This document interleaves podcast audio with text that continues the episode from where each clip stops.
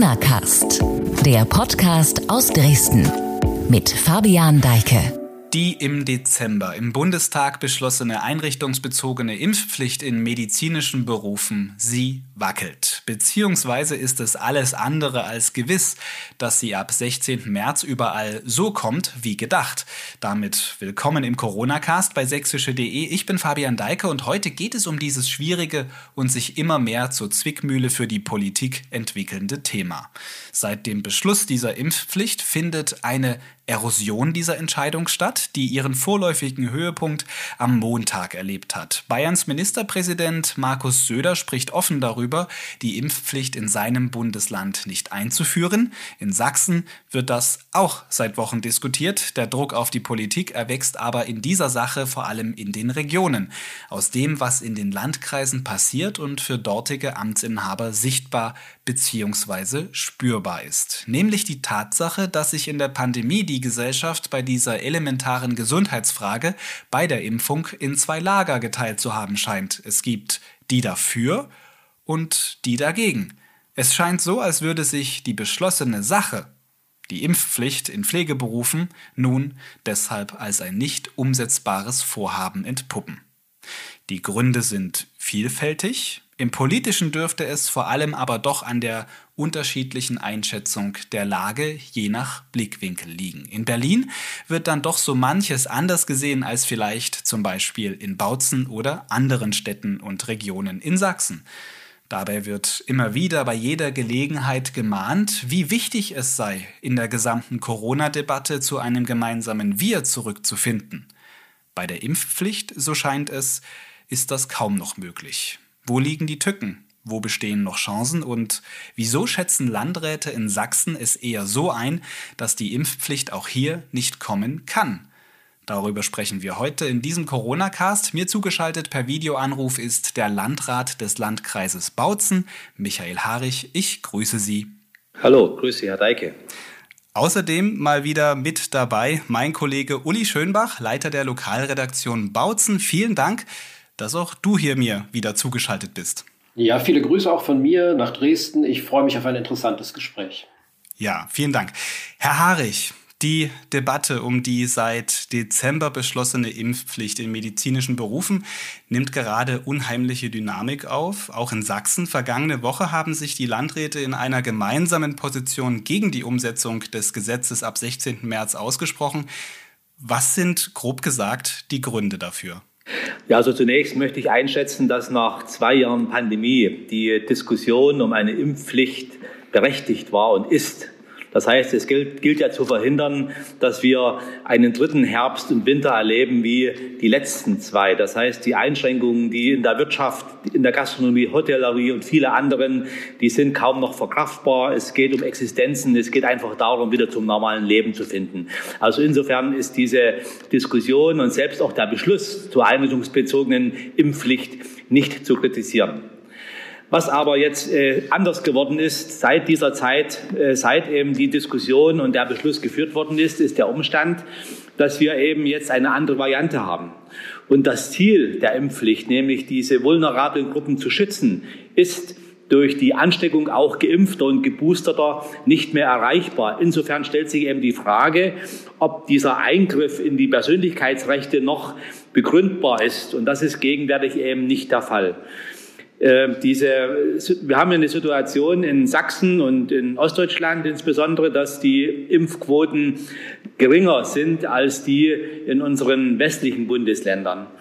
Und die äh, Pflege- und medizinischen Bereiche sind ein Teil des Ganzen, der Gesellschaft. Also das spiegelt sich ja auch dort wieder. Und wenn wir jetzt diese Impfpflicht durchsetzen müssen, und das mehr oder weniger zu Beschäftigungs- oder auch Betretungsverboten führen würde, hätten wir ein ganz großes Problem, eben die Sicherheit der Pflege im häuslichen Bereich genauso wie im stationären Bereich sicherzustellen. Und das ist mehr oder weniger der Grund dafür, für die Landräte zu sagen, liebe Leute, lasst uns nochmal drüber nachdenken, ob das jetzt noch geboten ist. Und wir sind der Meinung, es ist eben nicht mehr der Fall. Über diese Einzelheiten und auch Details zu dem ganzen Thema sprechen wir gleich im Gespräch sicher noch ausführlich. Mir geht es aber am Anfang nochmal um etwas eher generelles, globales. Nachdem nun die Landkreise in Sachsen ihre gemeinsame Position vergangene Woche klargemacht haben und auch Sie in einem offenen Brief selbst ja die Aussetzung der Impfpflicht gefordert haben und das jetzt hier auch in diesem ersten Frage nochmal betont haben.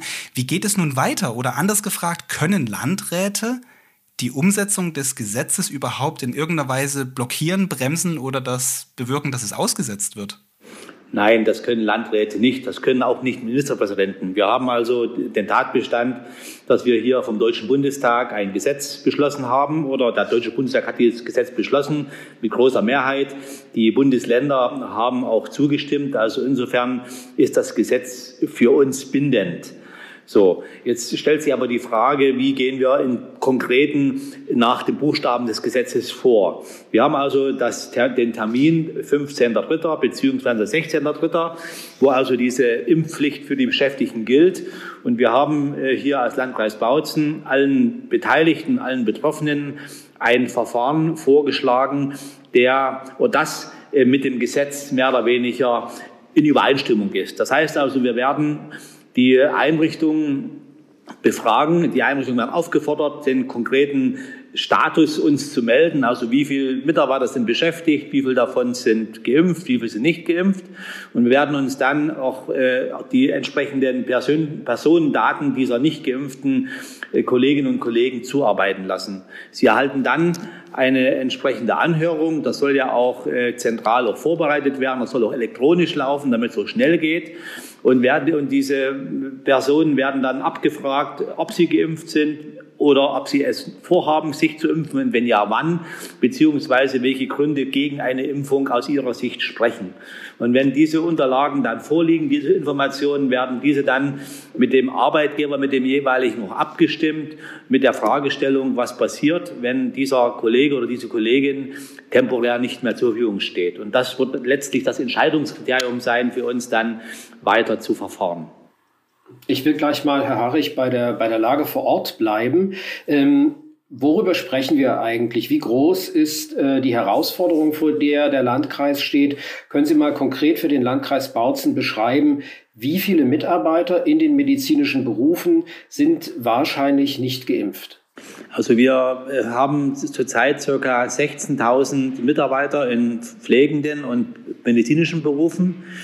Wir gehen davon aus, dass die Impfquote bei ca. 70 Prozent liegt. Das heißt also 30 Prozent schätzen wir ein, sind ungeimpft. Also wir reden von ca. 5000 Menschen. Wir haben im Landkreis Bautzen 3750 stationäre äh, Pflege, also stationäre, äh, also Pflegeplätze. Wir haben äh, die Erkenntnis, dass ca. 70 Prozent der Pflegebedürftigen häuslich gepflegt werden. Also wir müssen davon ausgehen, wenn die 3750 30 Prozent sind, dass wir da nochmal 7.000 bis 8.000 Menschen haben, die durch mobile Pflegedienste betreut werden. Wir haben äh, circa, wir haben neun Kliniken im Landkreis äh, Bautzen äh, verschiedener Trägerschaft. Also das ist so die Größenordnung, von der wir gegenwärtig ausgehen. Also wenn wir, also wir gehen von circa 5000 äh, Beschäftigten aus, die letztlich gegenwärtig noch nicht geimpft sind und die dann entsprechend angehört werden müssen. Hm. Was bedeutet Beschäftigte konkret? Sind das alles Ärzte und Schwestern, Pflegekräfte oder sind da zum Beispiel auch Verwaltungsmitarbeiter dabei oder Mitarbeiter aus der Küche? Das sind also alle. Also wir gehen davon aus, dass in den, also ich habe zum Beispiel am, ähm, zu, zu Weihnachten die, die Pulsnisser Kliniken besucht. Dort wurde also nochmal dargestellt, dass, die, dass der Impfstatus bei den Ärzten fast 100 Prozent betrifft dass der Impfstatus bei den Therapeuten ca. 80 Prozent beträgt, bei den Pflegekräften 60 Prozent und in den Bereichen Technik, Küche und dergleichen mehr unter 60 Prozent. Also das verschiebt sich je nach Berufsgruppen, aber die äh, Verteilung ist in allen Einrichtungen ähnlich. Was wir daraus ja hören aus den Zahlen ist, dass in den medizinischen Berufen ja in Summe gesehen ja doch eine relativ hohe ähm, ja, Impfbereitschaft auch da ist und auch eine hohe Impfquote, wenn man es jetzt mal jetzt nicht nur auf den Landkreis Bautzen bezieht, sondern vielleicht gesamtsächsisch betrachtet.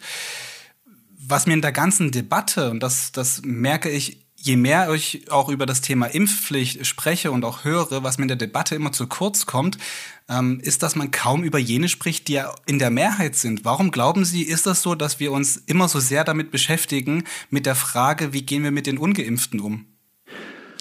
Also ja, ich, ich sehe das äh, anders. Also ich denke schon, also ich bin über, wir sind über jede, über alle froh, die geimpft sind, die also jetzt diese Pandemie zum Anlass genommen haben, sich zu schützen, aber auch andere zu schützen. Deswegen reden wir jetzt in der Situation auch über die Geimpften, aber nochmal durch, diese, durch diesen Termindruck, der jetzt entsteht, 16.3. und das auch äh, bis dato oder bis vor kurzem niemand wusste, wie mit diesem 16.3. umzugehen ist, also ob da ein Automatismus eintritt oder nicht, ist es eben gegenwärtig so, dass wir eben die äh, Zustände simulieren müssen, was passieren würde, wenn wir eben diese 30 Prozent der Beschäftigten aus den technischen und pflegenden Berufen verlieren. Also deshalb äh, dann kommt dazu kommt natürlich diese äh, montagliche Situation hier bei uns in Bautzen, aber auch anderswo im gesamten Freistaat. Das führt natürlich dazu, dass die auch mediale Betrachtung und auch Bewertung sich mehr oder weniger auf die fokussiert, die eben diese Spaziergänge wahrnehmen bzw. organisieren. Also nochmals, ich möchte nicht, ich möchte mich nochmal bei allen bedanken die für die Organisation des Impfen äh, Verantwortung tragen, die also selbst durch Impfen, als Impfärzte, als Schwestern, die sich impfen lassen, gar keine Frage. Aber wir haben eben die Diskussion in, in, in Deutschland insgesamt, weil ja die Politik bis äh, in den Herbst 2000 21 äh, auch davon ausgegangen ist, dass wir bei der Freiwilligkeit bleiben. Und erst durch das Beispiel Österreich hat sich ja mehr oder weniger diese Diskussion hier ergeben, die jetzt letztlich sich manifestiert in dem Datum 16.3. Und nochmals, ich kann die Diskussion, ich kann auch das Gesetz verstehen, aber will nochmal darauf hinweisen, dass eben jetzt Omikron ganz andere Gesetze schreibt. Wir sehen das ja bei den Olympischen Spielen. Die Leute sind sechs Wochen mindestens in totaler Quarantäne. Sie sind äh, geschützt die sind mit, mit, Sicherheit alle drei oder mehrmals geimpft.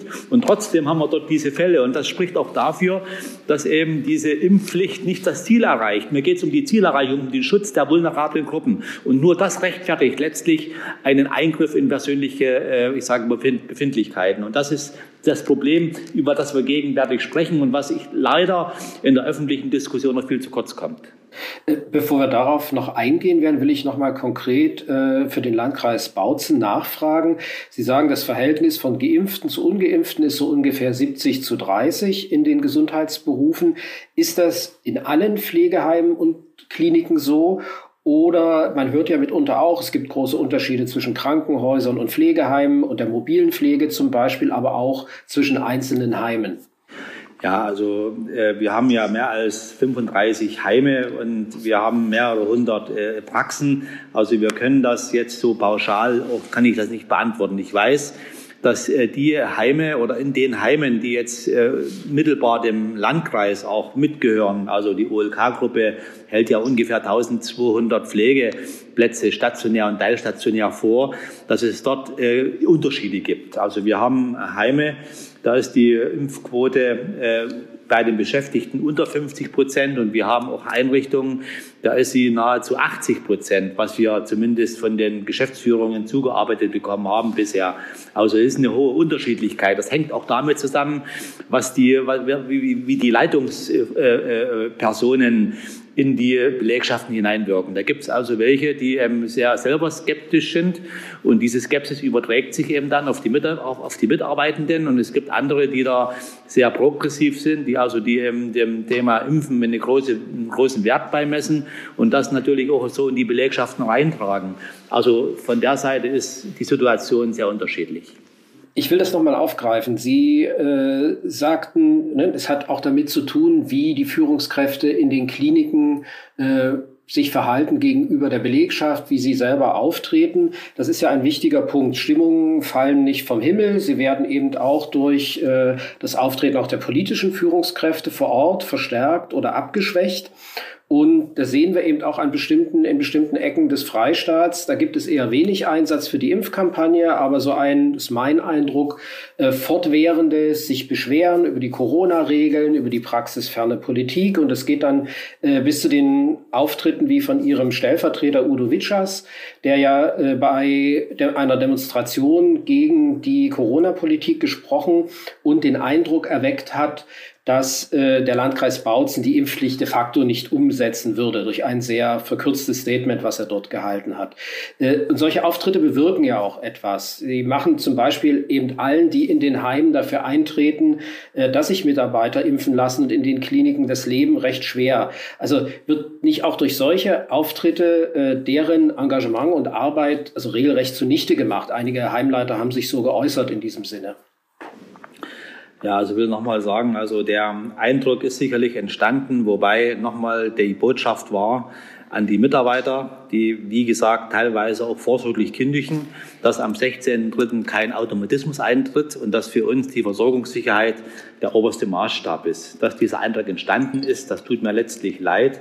Aber wissen Sie, Politik und auch Führung äh, beweist sich auch dadurch, dass sie sich korrigiert. Und äh, die Diskussion, die gegenwärtig bundesweit und landesweit geführt wird, äh, hat mehr oder weniger immer nur eine Richtung. Das heißt also, eine Korrektur ist teilweise beziehungsweise ist in aller Regel nicht zu verzeichnen. Wir haben als Landkreistag, als Landräte uns äh, immer und dezidiert geäußert zu Corona-Schutzverordnungen und dergleichen mehr. All diese Hinweise, die gegeben worden sind, die auch sachlich und fachlich begründet gewesen sind, äh, finden in aller Regel nicht in den äh, Endfassungen dann statt. Und insofern ist es hier, ich sage mal, insgesamt eine schwierige Situation, hier äh, entsprechend äh, zu, zu kommunizieren.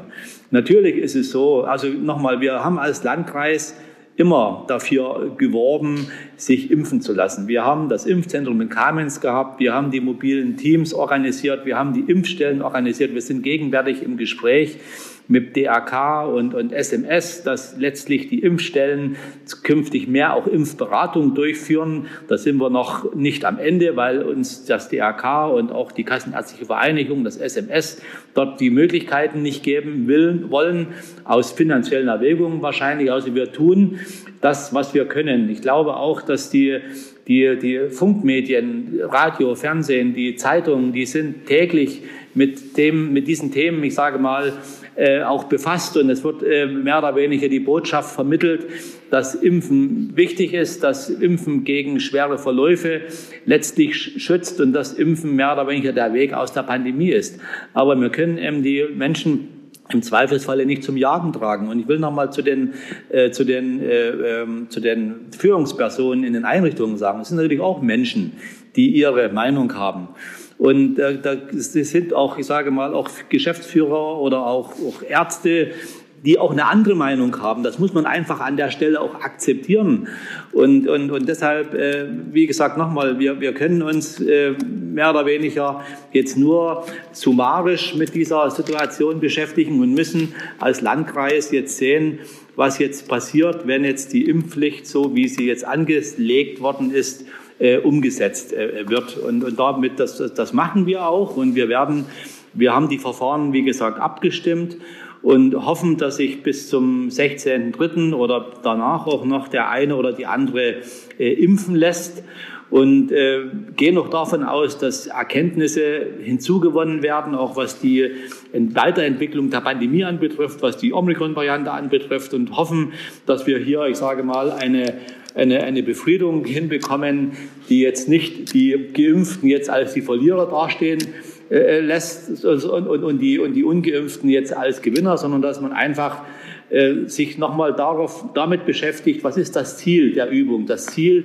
ist der Schutz der vulnerablen Gruppen und dieses Ziel ist eben auf Grundlage der gegenwärtigen Entwicklung so nicht mehr äh, erreichbar. Und es stellt, stellt sich jetzt die Frage, ob hier auch Politik auch reagieren sollte, um jetzt diese Spannung aus dem ganzen Thema rauszunehmen um vulnerable Gruppen zu schützen.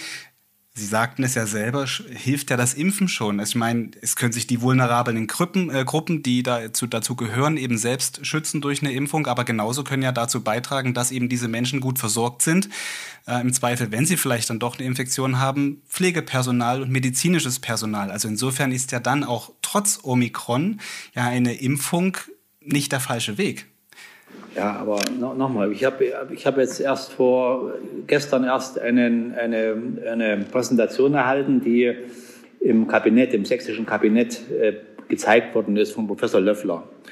Und dort wurde eingeschätzt, dass ähm, äh, doppelt geimpfte Menschen äh, genauso infektiös sind wie ungeimpfte Menschen und dass bei Geboosterten die äh, Infektiosität mit 50, um 50 Prozent äh, also geringer wäre. Wobei das, wie das gemessen wird, weiß ich nicht. Das heißt also nochmal, die, äh, für, den, für, den, für den zu Pflegenden im Pflegeheim oder zu den Behandelnden im Krankenhaus für den ist es relativ uninteressant, bei wem man sich ansteckt, aber bei Ungeimpften oder beim Geimpften, denn alle sind infektiös an der Stelle. Natürlich ist es so, haben Sie recht, wenn jetzt ein, ein Pfleger erkrankt und sich durch eine Impfung vor einem schweren Verlauf schützt, ist er eher wieder im Arbeitsleben angekommen wie jemand, der im Zweifelsfalle nicht geimpft ist. Das ist sicherlich richtig. Nur die Diskussion, die wir eben jetzt führen, ist eine andere. Wir führen die Diskussion deshalb, weil das Oberziel darin besteht, also die Älteren und Hochbetagten und Vorerkrankten,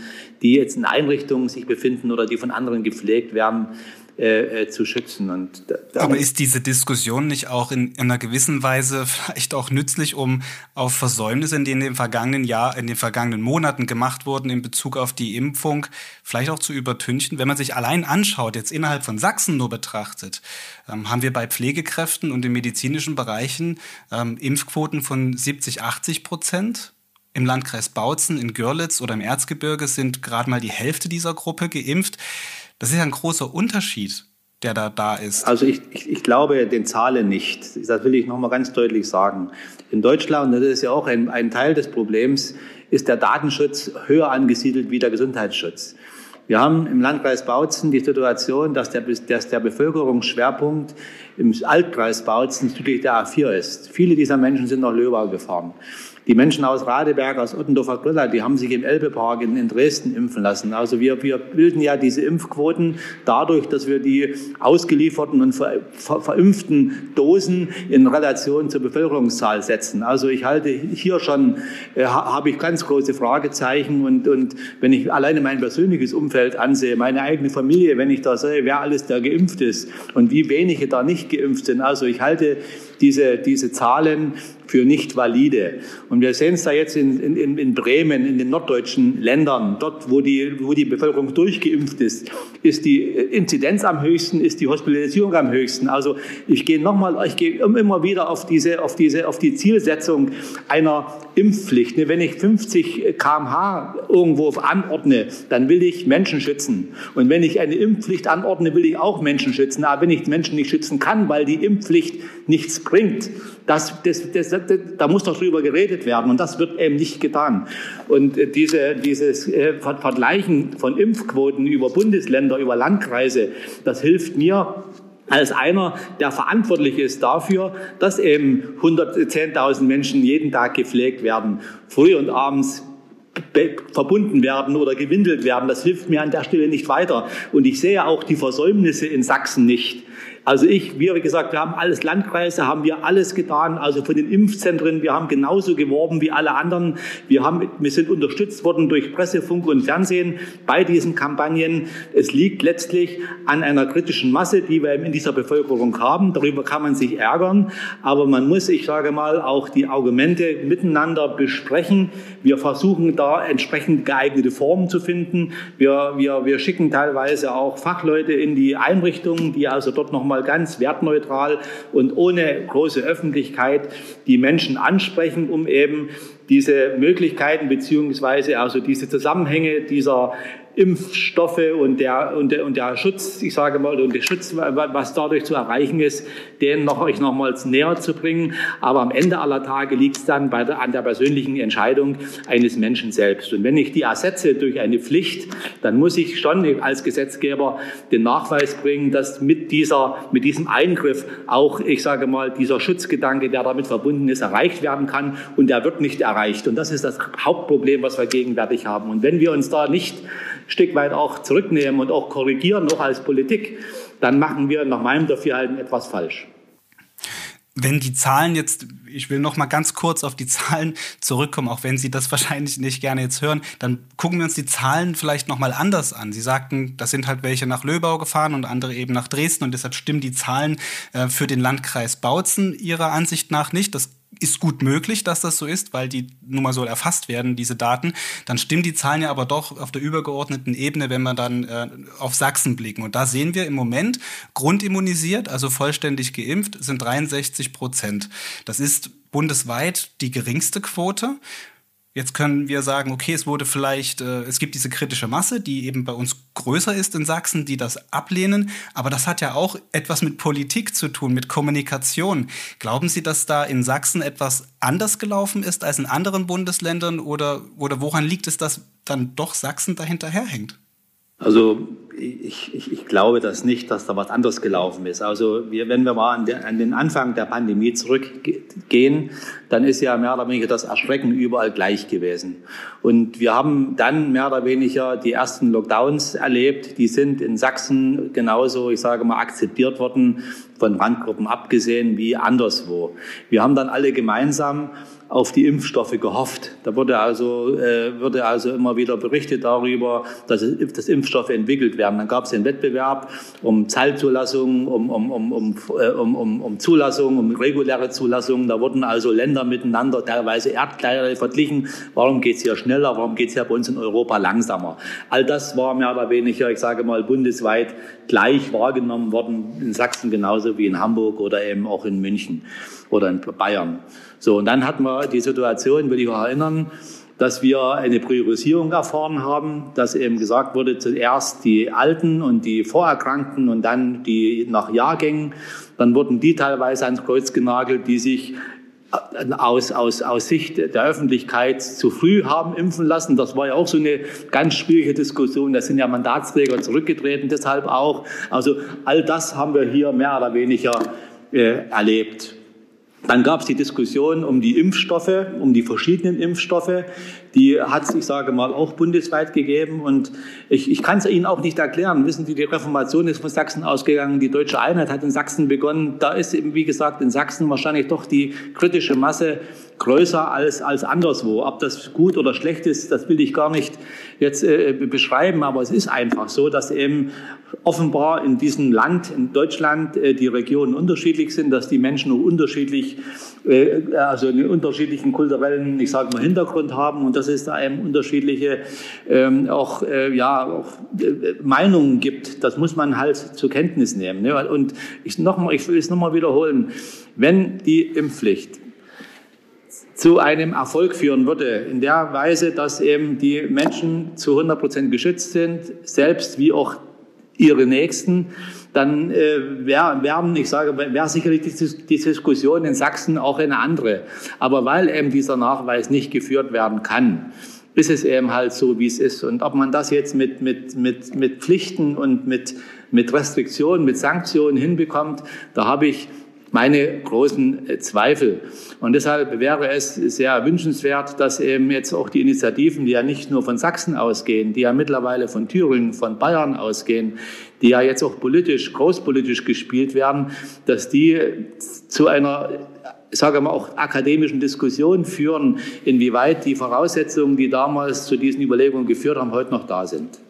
Mhm. Was natürlich ein Problem ist, und das sehen wir halt bei dieser Debatte um die Impfpflicht, aber trotzdem, weil Sie gerade auch darauf abheben, zu sagen, dass eben aus Bayern, aber auch aus Thüringen, jetzt eben in der spitzenpolitischen Ebene, da durchaus eine, Verschiebung in dieser Diskussion stattfindet und man sich schon die Frage stellt, kommt das denn auch so dann alles am 16. März oder gibt es vielleicht noch, ähm, ja, dann doch noch die Bremse? Man weiß es ja jetzt wirklich nicht hundertprozentig im Moment.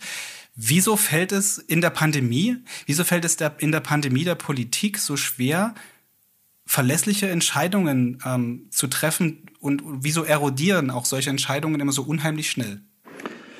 Ja, also ich denke einerseits, äh, wir haben ja wir haben ein föderales System. Und dieses föderale System hängt ja auch mit der Geschichte Deutschlands zusammen. Man wollte ja nach dem Zweiten Weltkrieg vermeiden, dass wieder Machtpolitik nur von Berlin ausgeht mehr oder weniger unterstützt oder beziehungsweise getrieben von industriellen und sonstigen Interessen. Deswegen haben wir ja äh, das Grundgesetz, was ja sagt, alle Macht den Ländern. Nur die Dinge, die jetzt zentral geregelt werden müssen, die werden vom, müssen vom Bund geregelt werden. Das ist vom Grunde her auch ein Vorteil, weil das ja auch ein Wettbewerb um die guten, ich sage mal, Lösungen, Prozesse auch ist und ausgelöst hat auf vielen Gebieten. Jetzt haben wir Themen wie jetzt das Thema Pandemie, das Thema auch Schule, wo also wir heute erkennen, dass eben der Föderalismus teilweise auch hinderlich ist, Dinge jetzt schnell und einheitlich zu entscheiden. Hätten Sie sich vielleicht bei der Impfpflicht gewünscht, dass es andersrum dann ist? Ich hätte mir eine Diskussion um die Impfpflicht gewünscht im Jahr 2020, dass man sagt, sobald ein Impfstoff da ist, gibt es eine Impfpflicht für alle, damit wir die Pandemie so schnell als möglich in den Griff bekommen. Das hätte ich mir gewünscht. Im Herbst 2020 und Einsetzung im Frühjahr 2021. Ich glaube, dann hätte man auch sehr, sehr viele Menschen überzeugen können. Da sind, werden die Bilder von, von, äh, aus Italien, aus, aus New York, wo also teilweise das Militär auch äh, also, äh, also eingesetzt werden musste, um Leichname zu verbringen. Auch wir hatten ja im Jahr, im Jahr 2021 zu Weihnachten mussten wir, als 20 mussten wir Container in Hoyerswerda und in, im, im Bautzen am Klinikum beschaffen, um eben Leichname zu kühlen. Ich glaube, das wäre auch so von der ganzen öffentlichen Wahrnehmung der richtige Zeitpunkt gewesen, über, über, über Pflichten zu reden. Jetzt leben wir doch in einer Situation, wo wir auch Impfstoffe äh, erwarten, die jetzt Proteinimpfstoffe sind. Es gibt ja einige, also viele dieser Menschen, die so skeptisch sind, die sind ja keine Rechten oder irgendwelche Leute, die da irgendwelchen Verschwörungstheorien folgen, sondern die haben nur Sorge um ihre eigene Gesundheit. Das ist einfach so und das verbinden sie mit, mit Impfstofftechnologien, mit, mit, mit schnellen Entwicklungszeiten und dergleichen mehr. Und deswegen wurde ja immer, gibt es ja jetzt auch Gott sei Dank bald diese Proteinimpfstoffe. Es gibt auch Medikamente zunehmend, die jetzt angewandt werden. Es gibt auch andere Verfahren in anderen Regionen der Welt. Und damit orientiert man sich eben und man kann sich eben heutzutage durch die sozialen Medien, durch Internet, ich sage mal, außerordentlich gut informieren. Und da ist eben, wie gesagt, dadurch eine gewisse kritische Distanz zu Vorgaben äh, aus Berlin oder aus Dresden doch damit verbunden, gar keine Frage. Also was ich damit sagen will, ist, äh, äh wir, äh, dass die, Impf die Impfpflicht kommt nach meinem Dafürhalten zu spät. Und äh, weil es eben, ich sage mal, mittlerweile andere Erkenntnisse gibt, auch andere Möglichkeiten gibt. Und deshalb bin ich nicht grundsätzlich gegen die Impfpflicht, aber so wie sie gegenwärtig angelegt ist, ist es schwierig. Wir werden sie umsetzen, keine Frage. Also wenn das Gesetz so bleibt, und ich gehe davon aus, dass es keine Mehrheit im Deutschen Bundestag gibt und auch keine Veranlassung jetzt geben wird, jetzt das Gesetz nochmal auf die, auf die Tagesordnung zu setzen. Wir werden also so verfahren. Wir werden, und wir sind ja jetzt schon mit den Arbeitgebern in Verbindung, wir werden dann mit dem 15.3. diese Meldung praktisch ad hoc abfragen. Da wird es elektronische äh, Möglichkeiten geben, das relativ schnell zu tun. Wir werden dann die Anhörungs, äh, die, die, das Prozedere anfangen. Wir haben natürlich Respekt vor der Masse. Ähm, wenn wir wirklich 5000 Menschen hier äh, äh, anhören müssen, dann hat das auch was mit Personal, mit Kapazitäten zu tun, die wir gegenwärtig äh, so nicht haben. Aber wir werden natürlich das tun, was uns das Gesetz vorschreibt, gar keine Frage. Und haben die Hoffnung, dass sich noch der eine oder die andere zum Impfen mit den vorhandenen oder den kommenden Impfstoffen dann entscheidet. Dann vielleicht an der Stelle jetzt nochmal zum organisatorischen, zum Ablauf bei dieser ganzen Geschichte. Jetzt hat äh, am äh, Dienstag die sächsische Regierung angekündigt, nochmal diesen Erlass zu verschieben, um äh, fünf Tage, um abzuwarten, was bei der Ministerpräsidentenkonferenz am 16. Februar rauskommt. Ursprünglich sollte das ja schon am 11. Februar der Fall sein, dass dann halt auch wirklich informiert wird und klar ist, was konkret Sachsen vorhat oder wie sie das Gesetz umgesetzt werden soll. Diese fünf Tage Verzug spielen jetzt noch eine Rolle dann dabei oder ist das noch äh, im Rahmen? Schaffen Sie das überhaupt bis zum 16. März, das auf, denn auf dem Weg zu bekommen? Sie sind ja dann nur noch vier Wochen.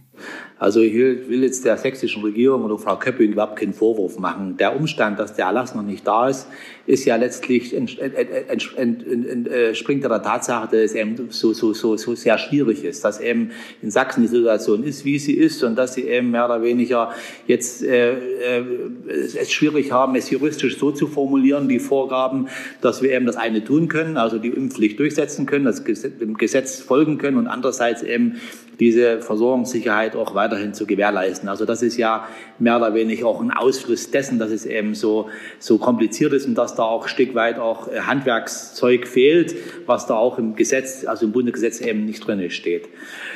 Ich meine, auch wenn, wir, wenn der Erlass heute schon da wäre, wäre das nicht anders, als wenn er erst in fünf Tagen kommt. Es ist ohnehin, ich sage mal, sehr, sehr knapp und wir haben ja ausgerechnet, dass wir 35 bis 40 Mitarbeiter bräuchten, zusätzlich bräuchten, um jetzt äh, zeitnah, also diese 5.000, 4.000 bis 5.000 Menschen äh, anzuhören. Das muss alles ausgewertet werden, das muss dann individuell besprochen werden mit dem jeweiligen Arbeitgeber. Also es ist ohnehin eine Aufgabe, die äh, von den Gesundheitsämtern in der gegenwärtigen Organisation äh, äh, nicht zu schaffen ist. Das muss ich mal ganz deutlich so sagen. Und es kann auch wahrscheinlich auch nicht nur darum gehen, dass wir dann aus anderen Bereichen der Landkreisverwaltung oder der Verwaltungen Mitarbeiter abziehen, denn wir brauchen an der Stelle Leute mit juristischem Sachverstand. Das sind ja alles individuelle Entscheidungen, die getroffen werden müssen. Also von der Umsetzung her ist das sehr, sehr dünn, dieses Gesetz. Also da muss ich wirklich dem Bundesgesetzgeber sagen, dass sie teilweise auch nicht wissen, was sie tun an der Stelle. Das muss man alles noch unten mal runterbrechen, um dann an, anhand des konkreten Lebens und der äh, vor Ort ein Stück weit sich äh, zu vergewissern, welche Konsequenzen das hat. Mhm. Nun sind Sie ja, Sie haben das schon angedeutet, äh, bei aller Kritik, die Sie üben, trotzdem als Kreisverwaltung in der Pflicht und stehen vor der Aufgabe, ähm, das Gesetz umzusetzen äh, mit all den Schwierigkeiten, die Sie beschrieben haben. Sie und andere Landräte haben auch schon in aller Deutlichkeit gesagt, dass an erster Stelle dabei immer die Versorgungssicherheit steht. Also das Funktionieren der Krankenhäuser und Pflegeheime, was ja auch eine Selbstverständlichkeit ist. Bedeutet das dann in der Praxis, die Ausnahme wird zur Regel und die Impfpflicht eigentlich letztlich nicht durchgesetzt? Ja, das kann ich so nicht eins zu eins sagen. Sie wissen, wir haben ja in der letzten, in der Vergangenheit, also unser, unser Gesundheitsamt hat zum Beispiel 70 reguläre Arbeitsplätze. In der Vergangenheit, also als die Inzidenzen hochgingen, haben wir teilweise haben wir Leute zugeführt, sodass das Gesundheitsamt fast mit 400 Leuten gearbeitet hat.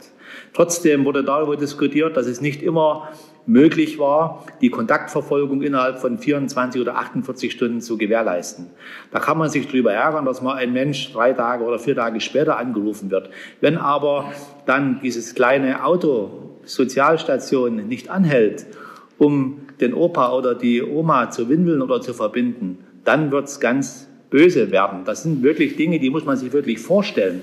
Und wir haben ja jetzt schon einen Mangel in den Pflegeberufen. Ne? Pflege ist ja nicht nur Beruf, Beruf, sondern Berufung. Es gibt also, und deshalb äh, ist, es, äh, ist es einfach lebenspraktisch nicht möglich, äh, die Menschen, die sich eben aus welchen Gründen noch immer, ob ich das verstehe oder nicht verstehe, eben nicht impfen lassen, äh, jetzt freizustellen. Das wird uns, ich sage mal, nur in wenigen Fällen möglich sein. Und deshalb äh, hoffe ich und wünsche ich noch, und da wiederhole ich mich, dass wir hier nochmal insgesamt eine Gesamtschau machen, auch der Bundesgesetzgeber, der sagt, ist das Ziel, was wir am 10. Dezember mit dem Gesetz verfolgt haben, heute noch erreichbar? Und wenn nicht, was ist da, was, was, was folgt daraus? Also nochmal, wir werden die Impfpflicht umsetzen. Wir werden uns mit jedem Fall individuell zu befassen haben.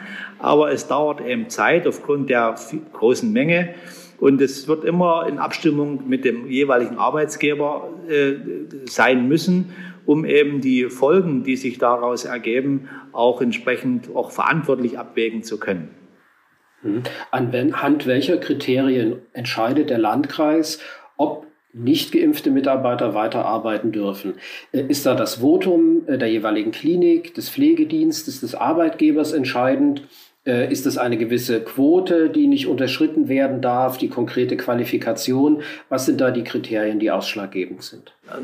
Also mal, ich will es mal runterbrechen auf ein ganz konkretes Beispiel. Wir sind vor einer guten Woche mit dem Ministerpräsidenten in Bischofswerda gewesen, zur, auf der Baustelle der künftigen Landesuntersuchungsanstalt. Und da war eine Dame dabei, die die ganze Veranstaltung ein Stück weit gefilmt hat und die hat dann unseren MP angesprochen und hat gesagt, ich bin die und die, komme da und daher, habe seit 29 Jahren im Pflegedienst mit zehn Leuten. Fünf von diesen zehn Leuten sind nicht geimpft. Ich, ich habe geworben, sie, sie lassen sich nicht impfen. Soll ich jetzt die Pflegeverträge der Menschen, die von diesen fünf Leuten gepflegt werden, soll ich die jetzt kündigen oder nicht? Das war die Frage an den MP, ganz konkret so. Und wenn das jetzt dazu käme, dass eben diese Pflegeverträge aufgekündigt werden, hat niemand die Gelegenheit, ich sage mal, diese Menschen, die diese Leute pflegen, zu ersetzen. Das heißt also, nochmal, wir werden, wenn es also unter, den, unter, der, unter der Maßgabe, das Gesetz bleibt so, zu dieser, zu dieser Betrachtung kommt, werden wir natürlich, wenn wir zum, zum Schluss kommen müssen, die Menschen müssen weiterarbeiten, weil sonst die Pflege nicht gewährleistet ist, zu Auflagen kommen. Das heißt also tägliches Testen, äh, FFP2, Maske und dergleichen mehr. Also es wird also kein, kein Freifahrtschein sein.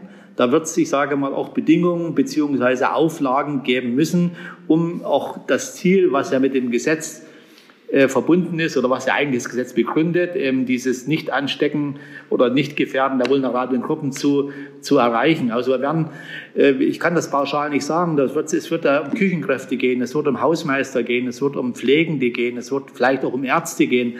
Also das wird, wie gesagt, eine ganz spannende die ganz spannende Aufgabe, die uns da jetzt auch ins Haus steht. Es klingt sehr, sehr schwierig, das umzusetzen. Es klingt nach, wir haben eine Impfpflicht dann wo es aber nicht verpflichtend ist, sich geimpft zu haben. Das ist wie wenn ich innerorts 50 fahren muss, aber es auch in Ordnung ist, wenn ich schneller unterwegs bin.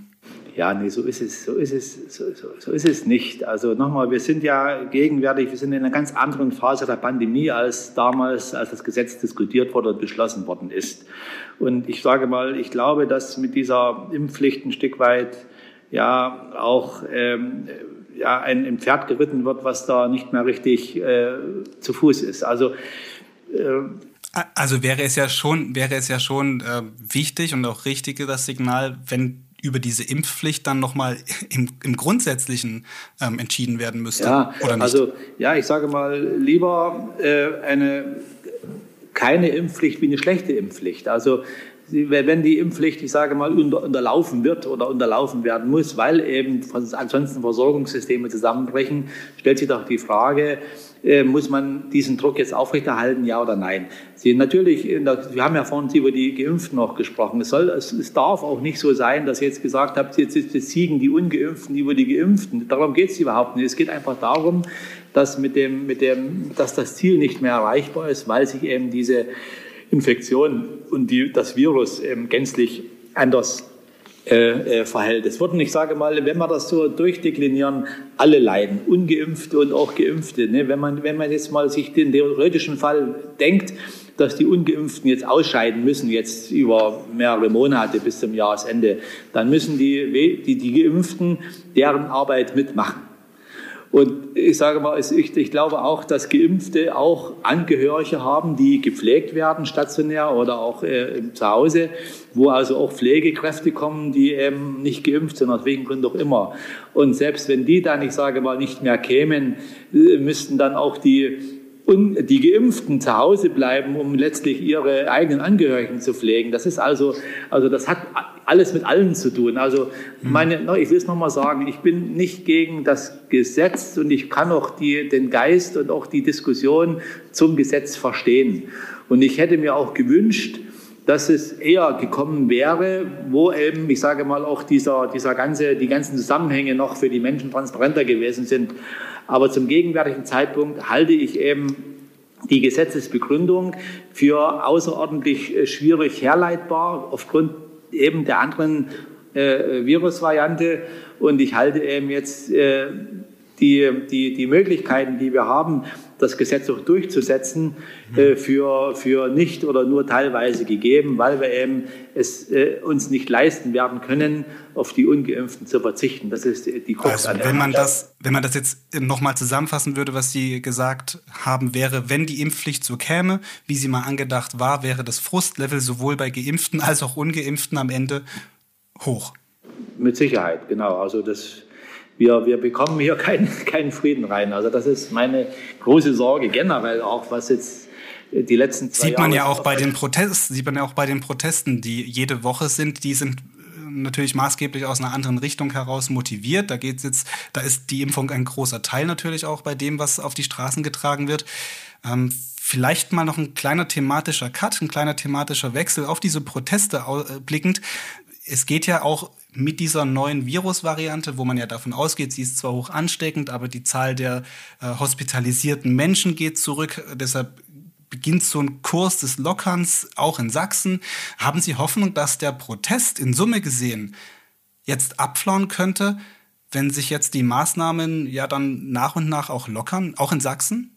Oder hat sich da etwas verfestigt, was man nicht mehr los wird? Ich denke, ähm, sowohl als auch. Wir haben einerseits, und wenn man mal die Geschichte der Proteste jetzt gegen Corona jetzt ansieht, haben wir ja so im Beginn, im Herbst letzten Jahres, das ging an, ging an der B96 los mit diesen, mit diesen äh, völlig, ich sage das jetzt für mich auch mal, unverständlichen äh, äh, Aufzügen hier mit Reichskriegsflaggen und Ähnlichem, das also völlig inakzeptabel ist. So, das hat sich dann so aufgebaut, äh, so, das hat sich dann so verfestigt, so 100, 200 Leute bei uns und dann, und als die Impfpflicht kam, hat sich das, ich sage mal, sehr verstärkt, eben auch um Menschen, teilweise, die auch geimpft sind, die dort mitgehen. Also da gibt es also jetzt eine, eine, eine, breitere, eine breitere Schicht. Ne, wir hatten letztes Jahr, äh, letzte Woche am Montag, stand heute in der Sächsischen Zeitung, circa 3000 äh, Teilnehmer. Und ich glaube, dass da vielleicht 10 Prozent dieser Teilnehmer, das sind diese äh, äh, Dauerunzufriedenen, die auch ein, neue, ein neues Feld finden, wieder weiterhin im Montags oder egal welchen Tag gegen irgendwas zu protestieren. Das ging ja, wir haben ja die Geschichte schon seit 2009, 2010, Flüchtlingswelle und dergleichen mehr. Also es wird nicht dazu führen, dass es keine Proteste mehr gibt, aber ich glaube, dass äh, diejenigen, die jetzt wirklich aus Existenznot oder aus äh, jetzt hier, hier, hier mitgehen, die eben jetzt äh, einerseits auch mit dem Herzen pflegen, aber andererseits eben diese Skepsis in sich tragen äh, gegen die Impfung, die wird es dann mehr oder weniger, die werden nicht mehr hingehen. Das glaube ich, glaube ich äh, fest dran. Also es wird, wie gesagt, äh, diese, diese, diese, diese Montagsspaziergänge oder wie, der, wie man dazu auch sagen soll, die werden sich die werden sich sehr reduzieren, zumindest in der Menge. In der Anzahl vielleicht nicht der angemeldeten Demonstrationen, aber es werden wesentlich weniger Menschen äh, sich davon, ich sage mal, ähm, anstecken lassen. Glauben Sie rückblickend, man muss ja auch immer im Blick haben mit und sehen, aus welcher Richtung diese Proteste mobilisiert werden. Das kommt halt auch aus dem rechtsextremen Milieu. Rückblickend auf diese Proteste jetzt, auch wenn sie möglicherweise noch ein paar Wochen so weitergehen könnten, rückblickend denken Sie, dass das einen nachhaltigen Schaden für Bautzen und auch den Landkreis Bautzen haben kann? Diese Bilder, die ja dann auch transportiert worden sind und noch werden? Ja, bin ich überzeugt davon. Also es ist, es ist nicht einladend. Und ich bin ja sehr viel in der Republik unterwegs durch meine anderen auch Ehrenamtsfunktionen, Arbeitgeberverband und dergleichen mehr. Und da gibt es ja meistens Vorstellungsrunden. Und wenn man da sagt, man kommt aus Bautzen, da geht schon teilweise ein Raunen durch die Reihen. So ist es so. Also es, es, es hilft uns nicht, gar keine Frage. Das ist, äh, inwieweit äh, es ist, also es, es schadet im Zweifelsfalle auch, gerade wenn es da um gewalttätige Dinge geht oder wenn ich da nur an, die, an, die, an diese Demonstration am 27. Ähm, äh, Dezember denke, wo also Pyrotechnik und wo da Polizisten angegriffen werden. Also das, diese öffentliche Wirkung, die, die kann nicht positiv sein. Das ist doch gar keine Frage. Und insofern geht es uns eher, geht es mir persönlich auch darum, hier die, die, die, die Lager auch zu befrieden. Das wird mit den, bei, den, bei den Extremen nicht gelingen, mit denen muss man auch nicht reden, mit dem kann man auch nicht reden, aber es gibt eben einen großen Teil von Menschen, die Sorgen formulieren, kann man dazu stehen, wie man will, aber die muss man auch ernst nehmen. Und ich glaube, wir, äh, wir sollten uns da auch verhüten, da ein Stück weit alle in einen Sack zu stecken, sondern da gibt es sehr unterschiedliche Teilnehmer, was ich da auch so mitbekommen habe mittlerweile. Und ich glaube, dass da viele auch erreichbar sind.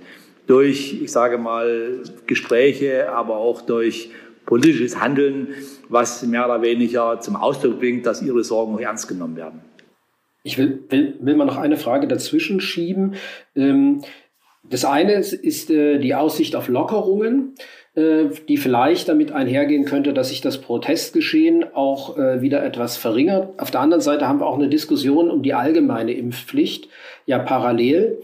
Äh, der Landrat von Görlitz, dem Bautzener Nachbarkreis, hat sich ebenfalls explizit gegen eine Impfpflicht im Gesundheitswesen ausgesprochen und sagt, wenn überhaupt, müsse man diese mit einer allgemeinen Impfpflicht verknüpfen, damit es da eben keine Ausweichbewegungen gäbe.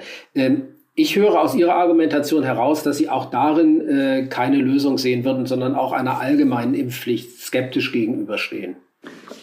Also ähm, ich bin kein Mediziner, aber es ist ja gerade auch von Medizinern, wird ja immer wieder der Vergleich gebracht zu Impfpflichten in der Vergangenheit. Und wir hatten ja bei diesen großen, äh, ähm, äh, großen Schwierigkeiten, also wenn ich Masern und Pocken andenke, hatten wir ja diese Impfpflichten. Wir sind, ich bin ja selber als 1960 geboren, habe ja auch noch diese Pockenimpfung alles erhalten. Und das hatte ja damals auch einen guten Grund. Damit wurde mit einer Impfung wurden die, wurde der Mensch individuell immunisiert, ein Leben lang, und er konnte auch andere nicht anstecken. Das, deswegen an diesen Stellen sind allgemeine Impfpflichten auch zielführend. In dem konkreten Fall haben wir jetzt zwei Jahre lang gelernt, dass sich die Virusvarianten aller Vierteljahr verändern.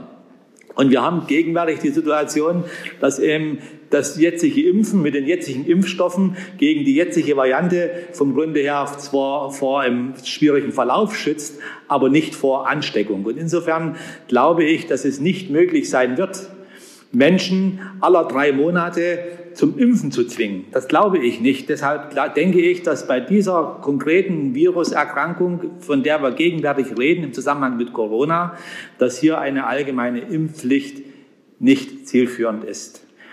Für den Fall, also ich will das nochmal sagen, eingeschränkt Überlastung medizinisches System. Also wenn es so wäre, dass eben die Erkrankung zu einer hohen Hospitalisierung führt, die dann letztlich zu einer Überlastung des des, äh, des Krankenhaussektors führen würde, dann ist das, dann ist auch eine allgemeine Impfpflicht äh, begründbar. Aber auf der Grundlage der gegenwärtigen Erfahrungen, die wir gerade jetzt mit Omikron machen, auch weltweit machen, ist ja nicht nur Deutschland, die ja das Thema diskutieren, ist es halt so, dass es nach meinem Dafürhalten schwer sein wird, auch juristisch gerichtsfest und gerichtssicher so eine allgemeine Impfpflicht zu, zu, zu, zu, zu veranlassen. Ich würde gerne noch abschließend eine Frage stellen, weil wir viel auch über für und wider und äh, dagegen und dafür sprechen. Dazwischen ist auch noch einiges grau und vor allem ist auch viel Kommunikationsbedarf vorhanden. So ist es halt in dieser Pandemie zu sehen, dass, dass doch viele Menschen sich wünschen, dass man miteinander spricht. Jetzt haben wir vorhin gerade schon das Thema Demonstrationen und Proteste angesprochen und äh, auch darüber gesprochen, dass ja dort Fragen sind und dass dort nicht jeder, der dort auf die Straße geht, äh, un, äh, ungeimpft ist oder sich mit den rechtsextremen Positionen äh, gemein macht.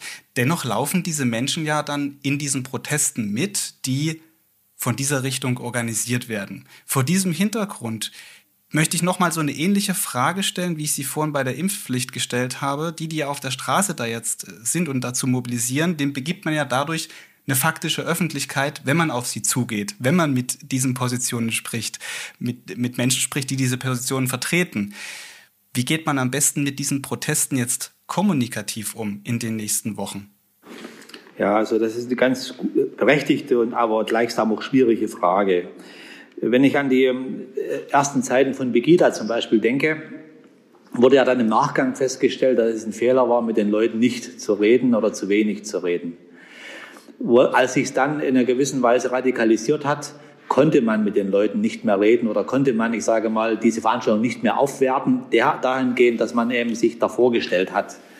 Und so einer ähnlichen Situation sind wir gegenwärtig auch. Ne? Also ich persönlich habe ähm, äh, versucht, mit verschiedenen Anmeldern ins Gespräch zu kommen, aber nicht auf der Straße, sondern bei mir am Tisch.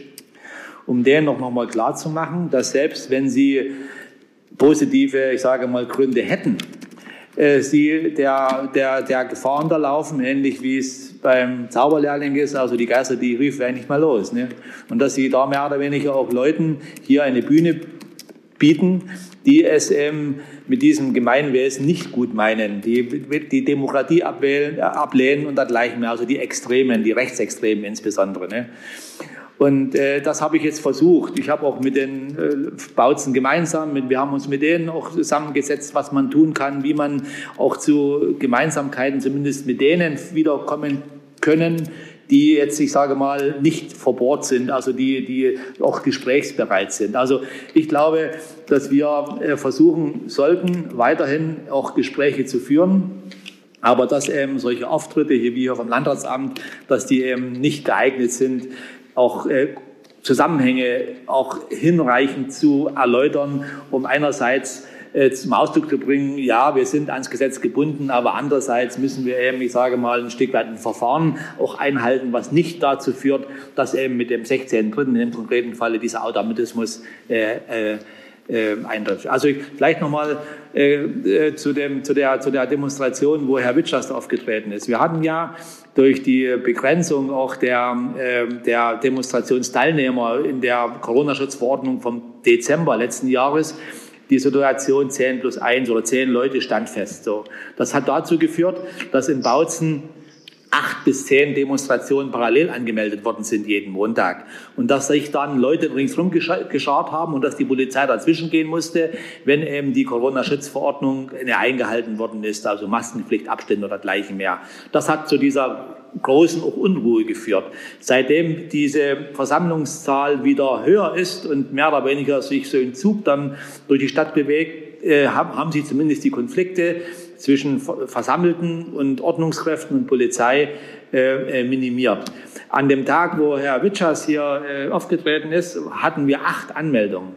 Und eine dieser Anmelderinnen, eine Krankenschwester, ist auf Herrn Witschers in seiner Funktion als Zuständiger Gesundheitsamt zugegangen, hat, hat, hat, hat gefragt, ob er sich das mal ansieht, anhört und ob er auch bereit ist, drei Sätze an die, an die Versammelten zu sagen.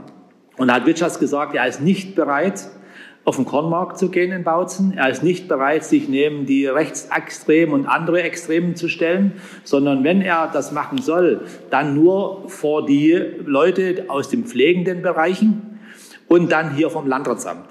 Und die Menschen, die dann hier, also eine, das war eine von acht Demonstrationen, die dann hier auf, auf der Bahnhofstraße dann äh, zusammengefunden haben, das waren zu, ich weiß nicht, 80 oder 90 Prozent waren das eben Pflegerinnen und Pfleger und aus dem medizinischen und aus diesen äh, ähm, äh, Krankenhausbereichen. Und so ist das damals letztlich äh, gewesen. Mittlerweile vermischt sich alles, ist alles relativ schwierig.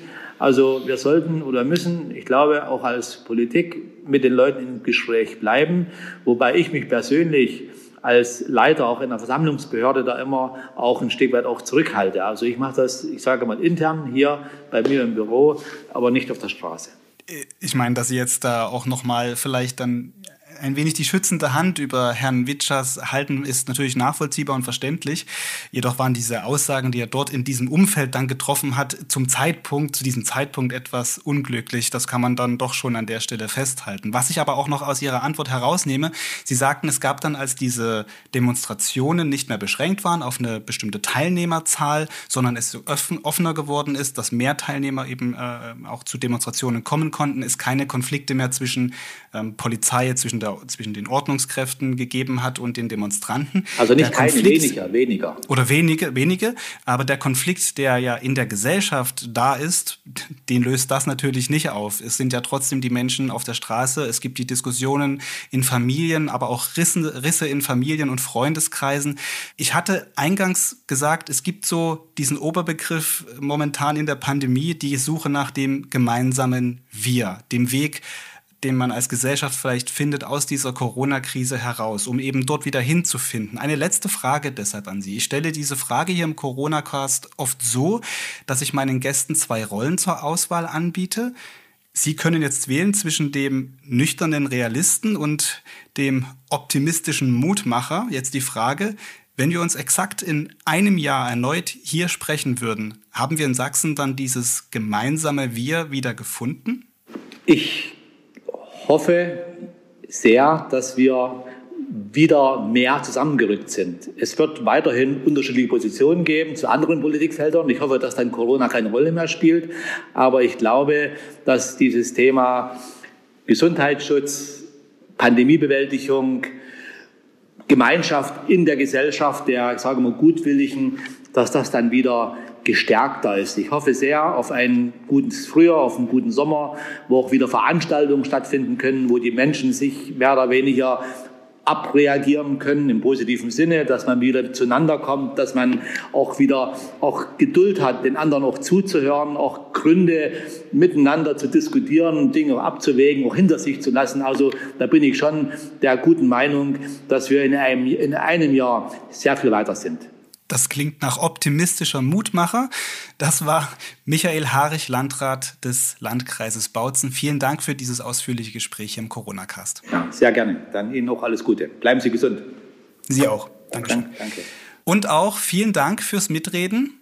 Deine Fragen hier im Podcast Corona-Cast. Uli Schönbach, Chef der Lokalredaktion Bautzen.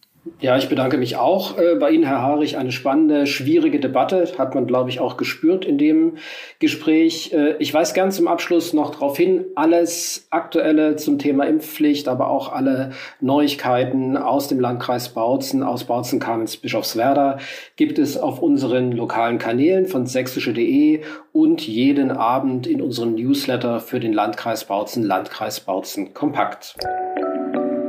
Ja, ein spannendes Gespräch, interessante Ansichten von Michael Harich zu dieser spannenden Debatte und vor allem zeigt es anschaulich, wie kritisch und wie verfahren die politische Debatte um die Pflegeimpfpflicht ist und das alles nur wenige Wochen bevor sie eingeführt werden soll. Wir bleiben bei sächsische.de dran an dieser Diskussion, an dem Thema. Jetzt noch zum Ende wie immer ein kurzer Blick aufs aktuelle Geschehen in einem News Update. Die Corona-Infektionszahlen an Schulen in Sachsen sind so hoch wie zuletzt im November. In der ersten Februarwoche wurden laut Kultusministerium fast 8000 Infektionen unter den Kindern und Jugendlichen gemeldet.